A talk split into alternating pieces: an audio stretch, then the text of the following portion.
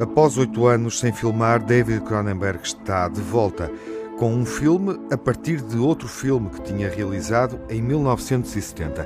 Crimes do Futuro é uma história antiga na vida do realizador, mas não é um remake. Existem apenas semelhanças entre as duas obras na forma como o realizador retoma imagens que o perseguem e ideias sobre a evolução dos corpos humanos.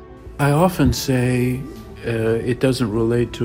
Costumo dizer que este não tem nada a ver com o filme que fiz com o mesmo título, mas houve quem me relembrasse que naquele filme havia cenas em que potes tinham órgãos que se tinham desenvolvido e que ninguém sabia para que serviam.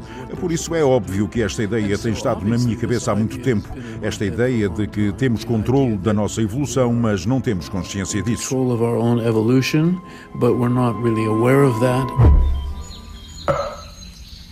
We've all felt that the body was empty.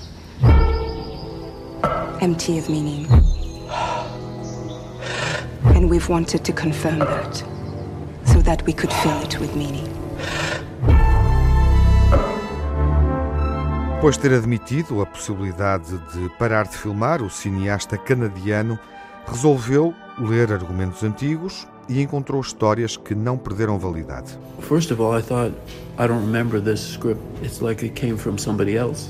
Primeiro pensei que não me lembrava de ter escrito aquele argumento, parecia que tinha vindo de outra pessoa. Depois achei que era muito bom e que era relevante. Podia não ser, porque a ficção científica é ultrapassada pela tecnologia. Há histórias antigas de ficção científica que prevêem a existência de satélites. Agora há satélites e não há qualquer questão. Mas percebi que este argumento ainda tinha valor e tinha algum desejo de ver estas personagens ganharem vida. And, in fact, it was I really had a desire to see these characters come to life. Crimes do Futuro é uma distopia sobre uma sociedade em que as mutações fazem parte do nosso cotidiano. Os corpos reagem à dieta sintética a que estão sujeitos e aos efeitos que o planeta exerce, produzindo órgãos estranhos que têm de ser catalogados. Desta vez, David Cronenberg propõe um eco-thriller.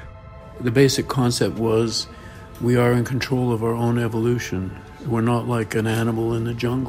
O conceito básico era nós eh, termos o controlo sobre a nossa evolução. Não somos animais na selva sem consciência. Nós estamos a mudar através da forma como mudamos o planeta e dos químicos que tomamos. Mesmo que seja a medicação que necessitamos, o nosso corpo reage a isso e talvez absorva tudo isso e se transforme naquilo que é hoje em dia um corpo normal, mas que não existia há 100 anos. Eu acho que isso é verdade. Os nossos corpos agora não são de todo iguais aos de há 200 anos antes da Revolução Industrial. 100 years ago didn't exist, you know, and I think that's true. I think our bodies right now are not at all the same as 200 years ago before the Industrial Revolution. The world is a much more dangerous place now that pain has all but disappeared. É um filme num tempo em que a dor não se sente e os corpos estão em mudança permanente. As cirurgias são uma forma de intervenção política, artística, afetam o desejo, mudando a sexualidade humana. Cronenberg está de volta e não pretende ficar por aqui. Já assumiu que tenciona praticar mais crimes no futuro e está a preparar um novo filme.